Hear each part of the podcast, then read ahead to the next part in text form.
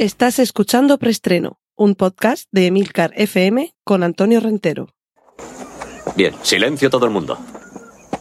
Motor. Sonido. Claqueta. Escena 1, toma primera. Acción. Bienvenidos una semana más a Preestreno, el podcast de Emilcar FM en el que repasamos la actualidad de cine y series de televisión. Os recuerdo antes de empezar que en las notas del podcast podréis encontrar todos los enlaces a todo lo que yo me remita a continuación que tenga que ver con fotos, tráiler, carteles, etc.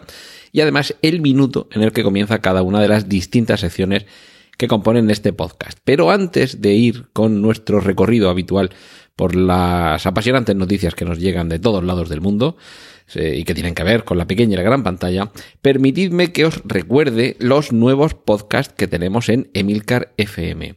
Porque aquí cada temporada llega con sorpresas y esta temporada las sorpresas son tres incorporaciones. De una de ellas ya, ya os hablé en el primer capítulo después del verano de preestreno. Se trata de Iberoamérica de Cuento, un podcast mensual sobre el mundo de la narración oral, un espacio para disfrutar de la palabra dicha y de su diversidad de voces, estilos y propuestas, y de los lugares donde ésta habita por tierras iberoamericanas. Es un podcast que elabora Pep Bruno, Manuel Castaño, Nicole Castillo y Andrés Montero, y que os recomiendo escuchar este primer capítulo que ya está disponible. Había que contar cuentos para que sepáis de qué va a ir Iberoamérica de Cuento, una decidida apuesta de Emilcar FM por la narrativa en español.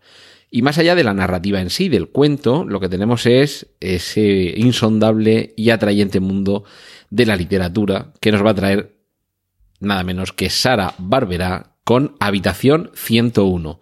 Y buscad, buscad a qué se refiere ese 101. Este podcast es mensual, es un podcast, como digo, dedicado a la literatura.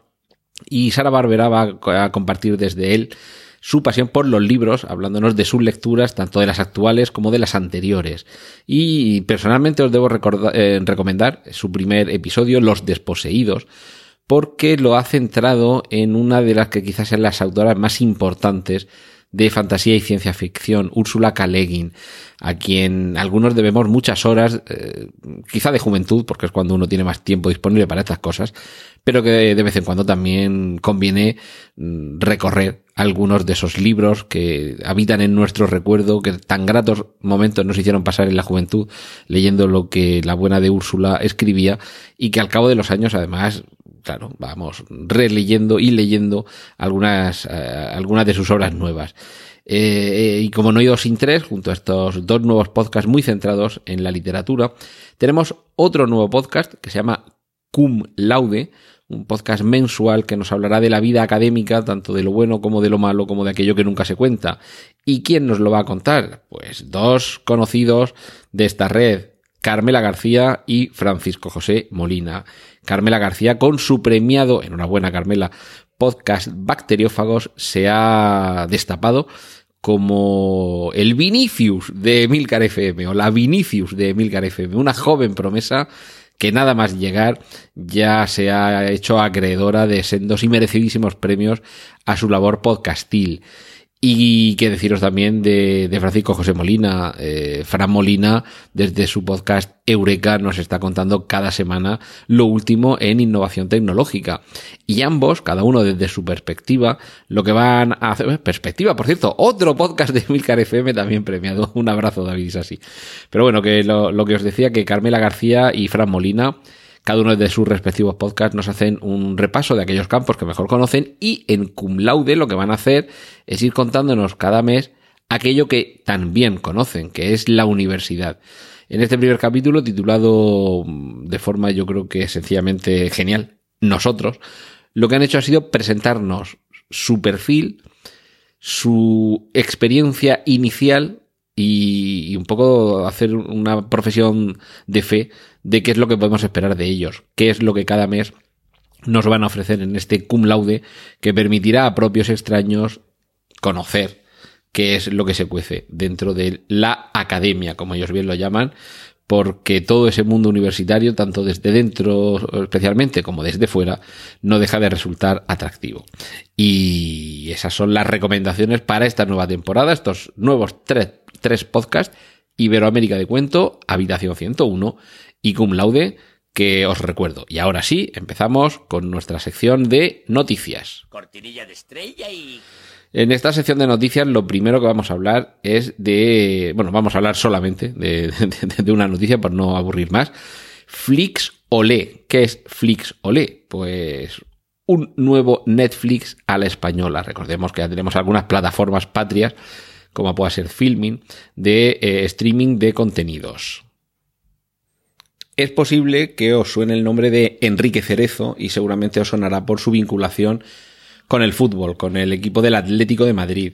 Pero lo que quizá muchos no sabéis es que eh, Cerezo lleva décadas siendo un productor de éxito de cine español y que en, el catálogo de sus tanto de las que ha, producido él como de las que luego la, la empresa que ha tenido ido gestionando, hay más de 3.000 películas. Es decir, que, que, que parte esta, esta plataforma eh, con un fondo bastante importante. De hecho, de hecho, entre sus producciones y las que, las que no ha producido él, pero sí ha adquirido los derechos, en la presentación de, de, esta nueva plataforma, Flix Olé, se bromeaba con que se podía haber llamado Flix Cerezo. Y es que básicamente el 85% de los derechos del cine español los posee Enrique Cerezo. Es decir, que esta plataforma nace con una fuerte implantación en sus fondos del cine patrio y con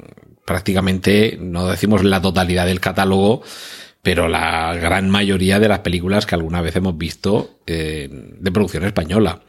Está claro que también el nombre Flix Olé hace un doble guiño, por un lado a Netflix, y bueno, Flix también es un poco una forma de contraer la palabra film, la palabra película en inglés, y Olé. Si a estas alturas os tengo que, explicar qué es Olé y qué representa, mal vamos. Pero bueno, la cuestión es que esta, esta plataforma, Flixolé, y apuntando que, que, habrá que ir investigando porque seguramente va a tener un catálogo interesantísimo para todos aquellos a los que nos gusta el buen cine y sabemos que en España se hace buen cine desde hace décadas. Ahora falta todavía porque se ha presentado la plataforma, pero todavía es pronto para, para saber todas las, las condiciones en las que va a funcionar, precios, tramos, en fin, todo esto lo iremos conociendo poco a poco porque la plataforma se acaba de presentar y no parece que vaya a tardar, a, tardar mucho en empezar a funcionar.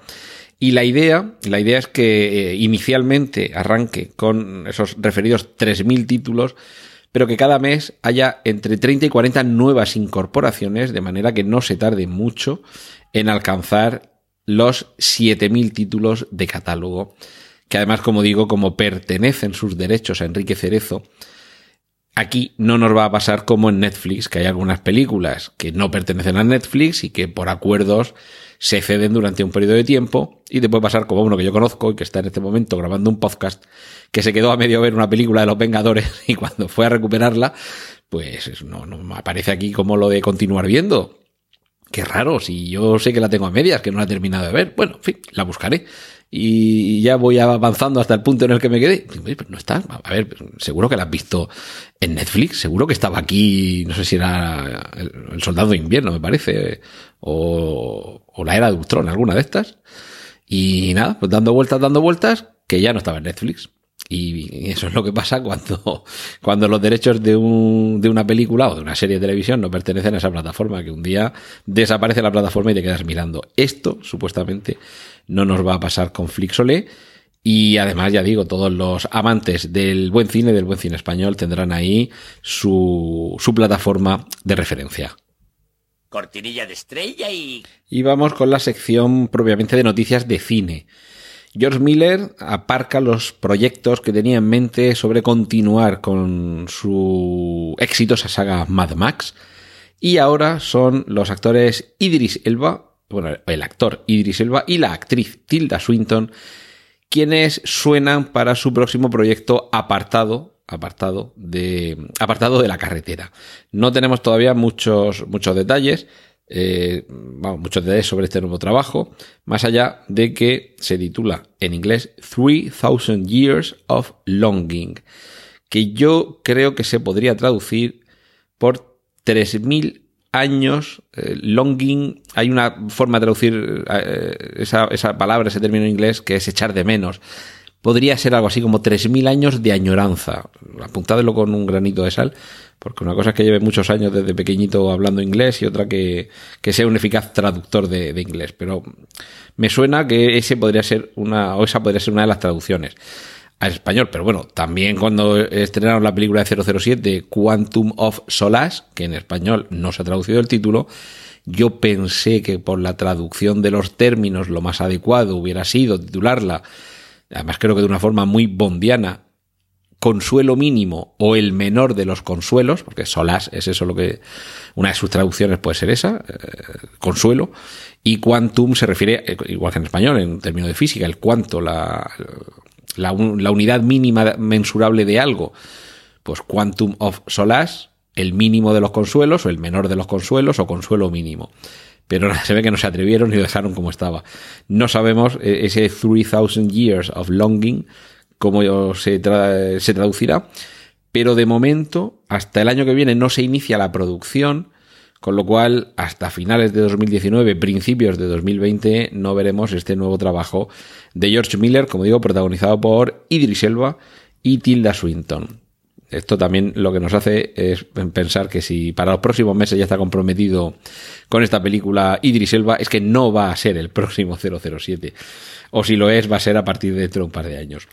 Tenemos ya también un tráiler que podemos ver de la película Bird Box, que volvemos con las traducciones, caja de pájaros, sería la traducción literal, pues Bird Box podría ser una palabra para jaula. Esta es una, una producción de Netflix, es decir, que no creo que la veamos en cine, sino directamente en, esta plataforma. Y es una película post-apocalíptica sobre una madre joven que tiene que hacerse cargo de la seguridad de sus dos hijos en un mundo regido por monstruos. Efectivamente, te está sonando a, Quiet Place, eh, esta película que este año nos ha hecho guardar silencio en el cine, como los protagonistas. Lo que pasa que en el, en el tráiler y en el cartel anunciador lo que vemos es a la protagonista, por cierto, que no he dicho quién era, Sandra Bullock, con los ojos vendados, sosteniendo a sus niños, a sus hijos en brazos, también con los ojos vendados. Esto, eh, junto a lo que se nos muestra en el tráiler, que es que tienen que circular por ese mundo con los ojos tapados, Claro, que nos recuerda a Quiet Place, un lugar tranquilo, esa película de terror en el que el más menor de los ruidos lanzaba sobre los protagonistas a una horda de monstruos salvajes. Aquí algo parecido sucede, os dejaré que en el tráiler os llevéis algún sustillo, pero tiene que ver con la visión, en este caso con que tengas los ojos tapados para no ver. Lo que sí que vamos a ver, esto no va a haber venda que nos tape los ojos y que evite que veamos, es Killers of the Flower Moon, los asesinos de la, de la luna en flor.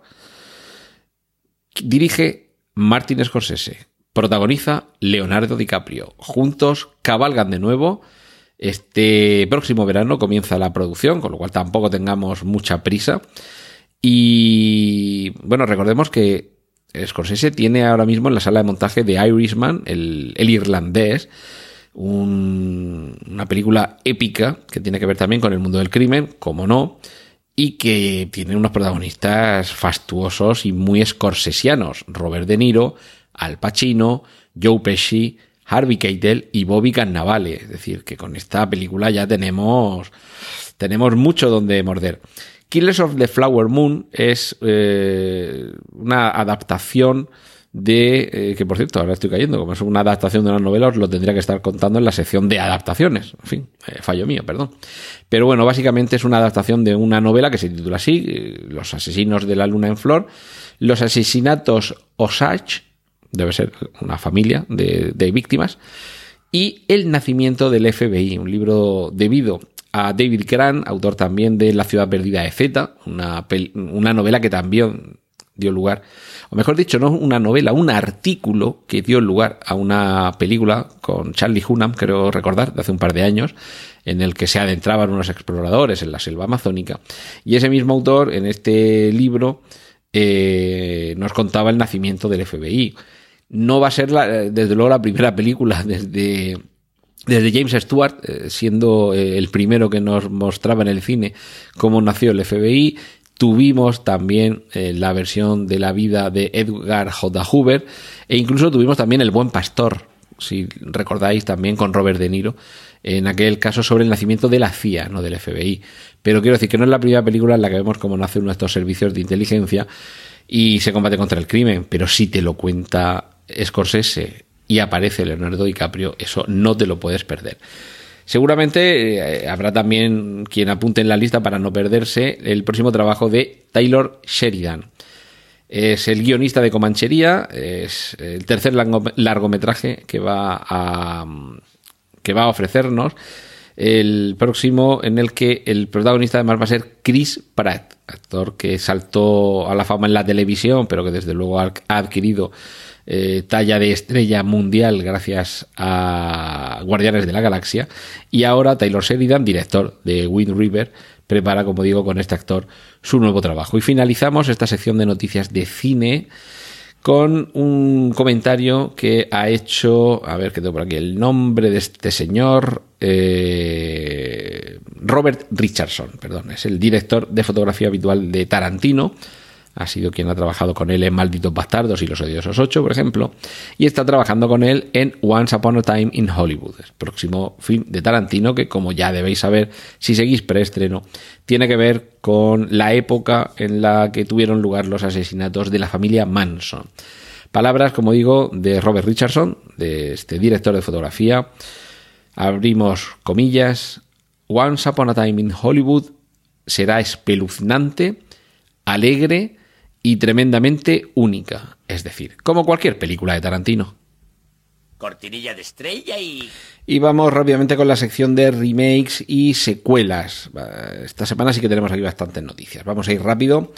Lucasfilm confirma la cancelación de la película de Boba Fett y realmente esto puede ser una buena noticia, porque lo que ayudará es a que se centren, por una vez, y como creo que ya avancé hace uno o dos capítulos, en la serie de Mandalorian, el Mandaloriano, que no, no nos cuenta la historia de Boba Fett, sino de alguien que viste con una armadura como la de Boba Fett. Ese es el Mandaloriano.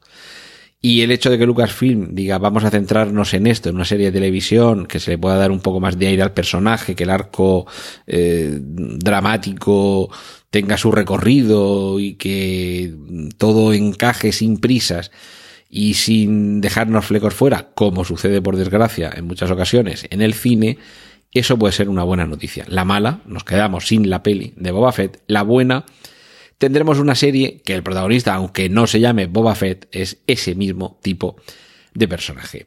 Sabéis que hace ya unos años se ha reiniciado el universo de dos de las más grandes criaturas del cine se les ha unido dentro de un, de un universo propio y coherente en el que están ambas y que ya hemos tenido una entrega de cada una de ellas. Hemos tenido una entrega de Godzilla y una entrega de King Kong, la de la isla de la calavera, Skull Island.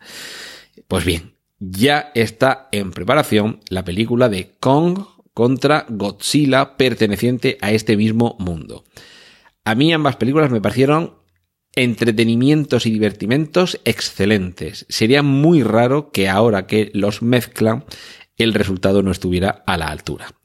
Se confirma también la continuación de una película que ha sido el gran éxito de este año, Megalodón, casi podríamos hablar de Megalodos. Y en este caso, además, continuando, eh, por cierto, otro, otro error, porque lo he metido aquí en remakes y secuelas, pero es que Megalodón es una adaptación de la primera de una la primera novela de una serie de distintas de varias novelas sobre el mismo personaje y bueno más o menos sobre sobre, el mismo problema. Tiburón grandísimo que surge de las profundidades y no hay forma de acabar con él. La primera película que la vimos este verano con Jason Statham por una vez no podía acabar a patadas con su con su némesis pero demuestra ser un as eligiendo proyectos que al público le entusiasman, que pasas un buen rato, que no necesitas pensar mucho, que a veces que en el cine esto se agradece. Y la taquilla lo ha agradecido y fruto de ese éxito es que ahora vaya a continuar con la adaptación más o menos libre, porque realmente Megalodón adaptaba un poquito a su estilo Meg, o The Meg, que era la, la, la novela y me imagino que seguirán un poco por la, por la vertiente de, de lo que ha planteado la película, ya que les ha funcionado para que, para que no continuar. Una, una gran actriz que tiene una carrera corta porque lleva pocos años, porque es muy joven, pero que está consolidándose cada vez más, es Chloe Grace Moretz, que todos la descubrimos en Kick-Ass. Ahora, junto con Jack O'Connell, asume el que quizás sea el, el, papel dentro de su, de su corta y joven carrera, el papel que puede dar un impulso definitivo, si es que no tiene ya la carrera más que encarrilada. Porque ellos dos, Chloe Grace Moretz y Jack Connell, van a ser los nuevos Bonnie and Clyde. Ojo, porque meterse en los zapatos de Faye Dunaway y de... mm, Ay, que se me ha ido ahora cómo se llama este hombre. Y de Warren Beatty, eh, son unos zapatos muy grandes, unos zapatos muy pesados y hay que salir muy bien de ese proyecto. Mi parecer inicial es que seguramente van a estar a la altura. Ya podemos echar un vistazo al nuevo logo de las secuelas de Avatar. James Cameron nos va dando pistas muy poco a poco de hacia dónde va y de momento lo que tenemos es el nuevo logo de Avatar. También podemos echar un primer vistazo a la serie que continúa las divertidísimas aventuras que descubrimos en el cine con la película Lo que hacemos en las sombras. El director uh, Taika Waititi es eh, quien nos ha traído también Thor Ragnarok. Ha demostrado ser capaz de mezclar acción, eh, a postura épica y diversión a raudales. En esta película, Lo que hacemos en las sombras, que ahora llega, como digo, a, al formato serie de televisión y que ya podemos ver un avance, en las notas del podcast, tenéis el enlace. Lo que tenemos es la historia de vampiros que hoy en el mundo real continúan siendo, no sé si decir vivos o continúan siendo no muertos, y cada uno de ellos, digamos, es un tipo de vampiro distinto. Tenemos desde el vampiro más estilo Nosferatu al vampiro más eh, tipo entrevista con el vampiro. Hay diversas variantes vampíricas. Y todo ello, además, por lo menos en la, en la película, la serie me imagino que, que, discurrirá por senderos un poquito más extensos para ampliar ese fascinante universo.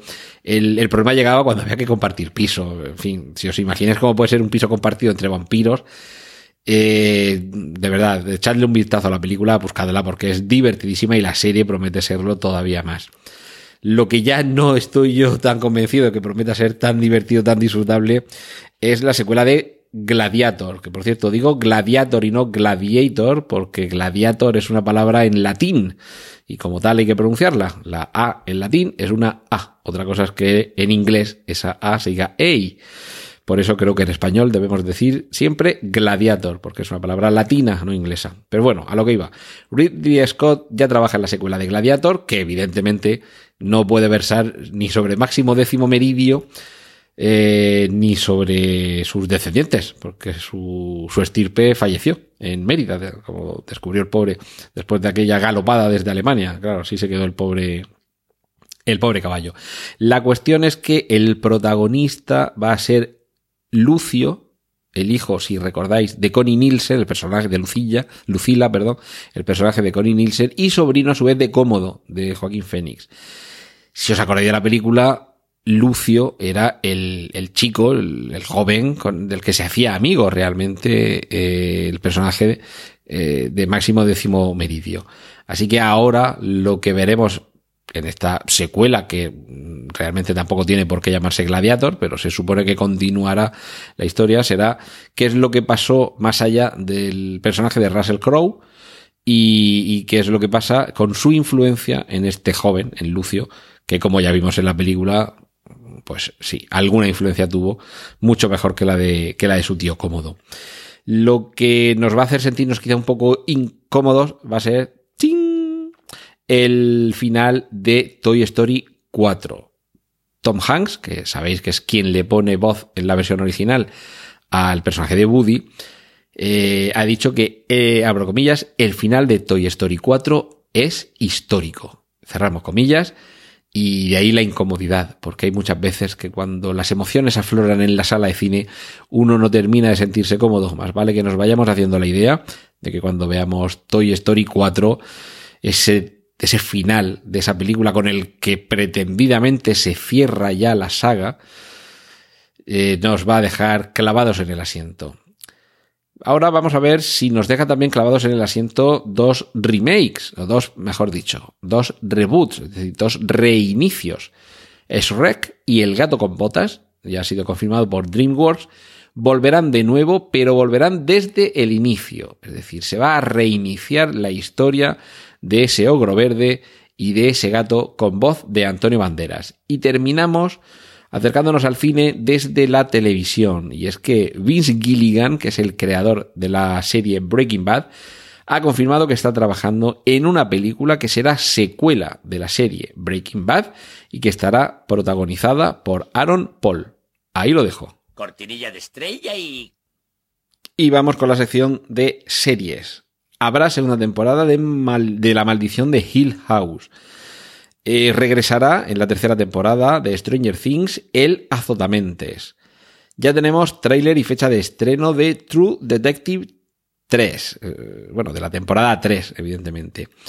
Y Netflix tiene una nueva serie de producción española que se titula Alma. Pero todo esto, todas estas noticias de serie, de relacionadas con la serie de televisión, palidecen si las enfrentamos a la noticia que da título al episodio de esta semana. Apu, mm, quizá uno de los personajes más queridos de la serie de Los Simpson, nos abandona.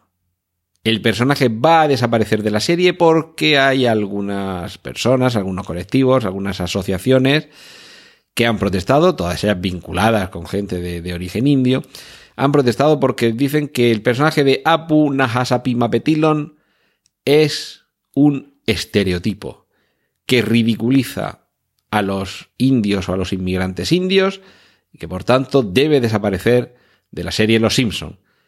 Apu es un estereotipo y no como el del policía gordo y torpón, el del empresario anticuado y explotador, el del trabajador treintañero de familia numerosa, despreocupado, gordinflón y perezoso, el del estudiante de intercambio sabiondo y repipi, el de la niña resabiada, vegana, budista y políticamente correcta. Es decir, que se quedaba solo ese estereotipo en medio de una serie que por fortuna no se toma a broma a ningún otro de los estereotipos raciales, culturales, sexuales, sociales, económicos o de cualquier índole que hayan aparecido alguna vez en alguno de los, en alguno de los capítulos de una serie que lleva 30 temporadas satirizando, tomándose a coña, cachondeándose y en ocasiones ridiculizando, pero sobre todo siendo crítica con lo bueno, lo malo y lo regular de una sociedad como la americana y por extensión con parte de cualquier sociedad occidental. En fin, en estas, eh, en estas estamos. Cortinilla de estrella y... Vamos brevemente con la sección de cómics. Ya podemos echar un primer vistazo a Gal Gadot con su aspecto en Wonder Woman 1984 el, enlace lo tenéis en las notas del podcast. Parece ser que Marvel, Marvel barra Disney, va a preparar una miniserie de imagen real. Aún no está decidido si de 6 u 8 capítulos. Y parece que al ser miniserie no va a tener más temporadas, sino que va a ser solo eso, una miniserie. Protagonizada a la limón por Falcon y el Soldado de Invierno, con los mismos protagonistas que en las películas. Es decir, que el universo cinematográfico Marvel se amplía.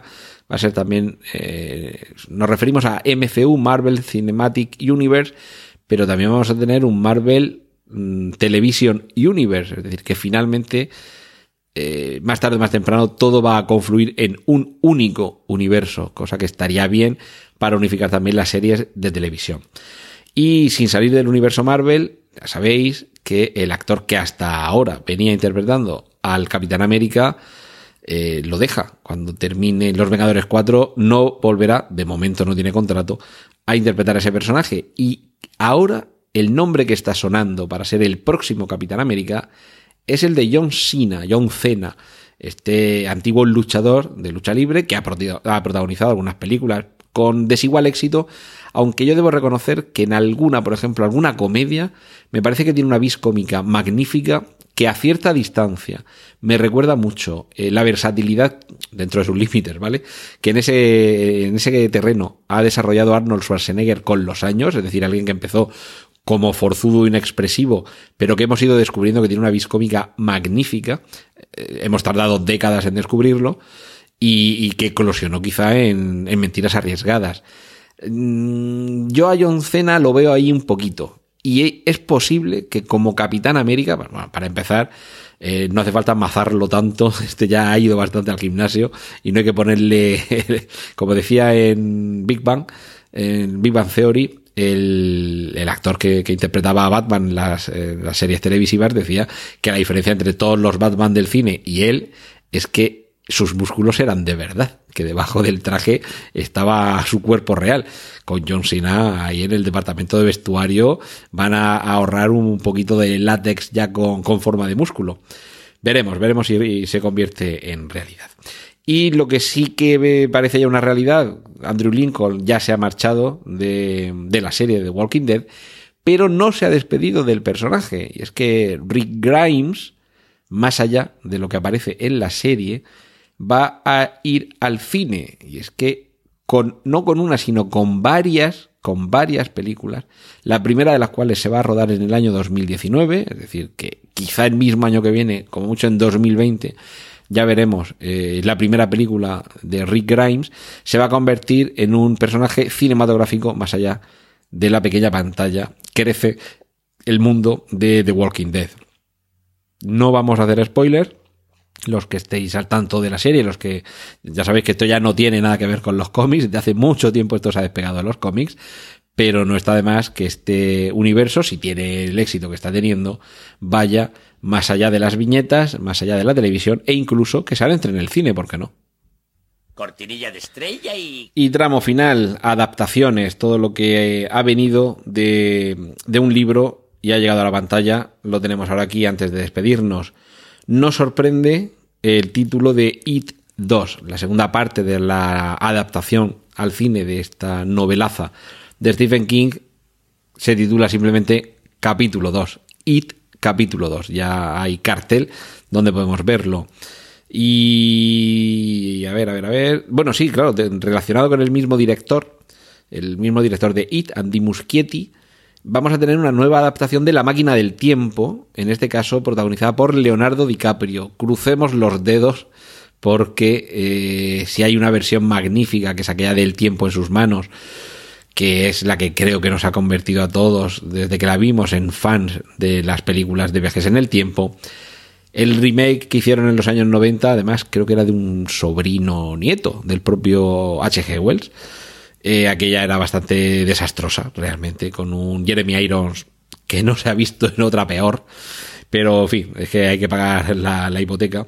Y vamos a ver si con este director y con Leonardo DiCaprio y con un buen material de base volvemos por fin a tener una versión digna de la máquina del tiempo.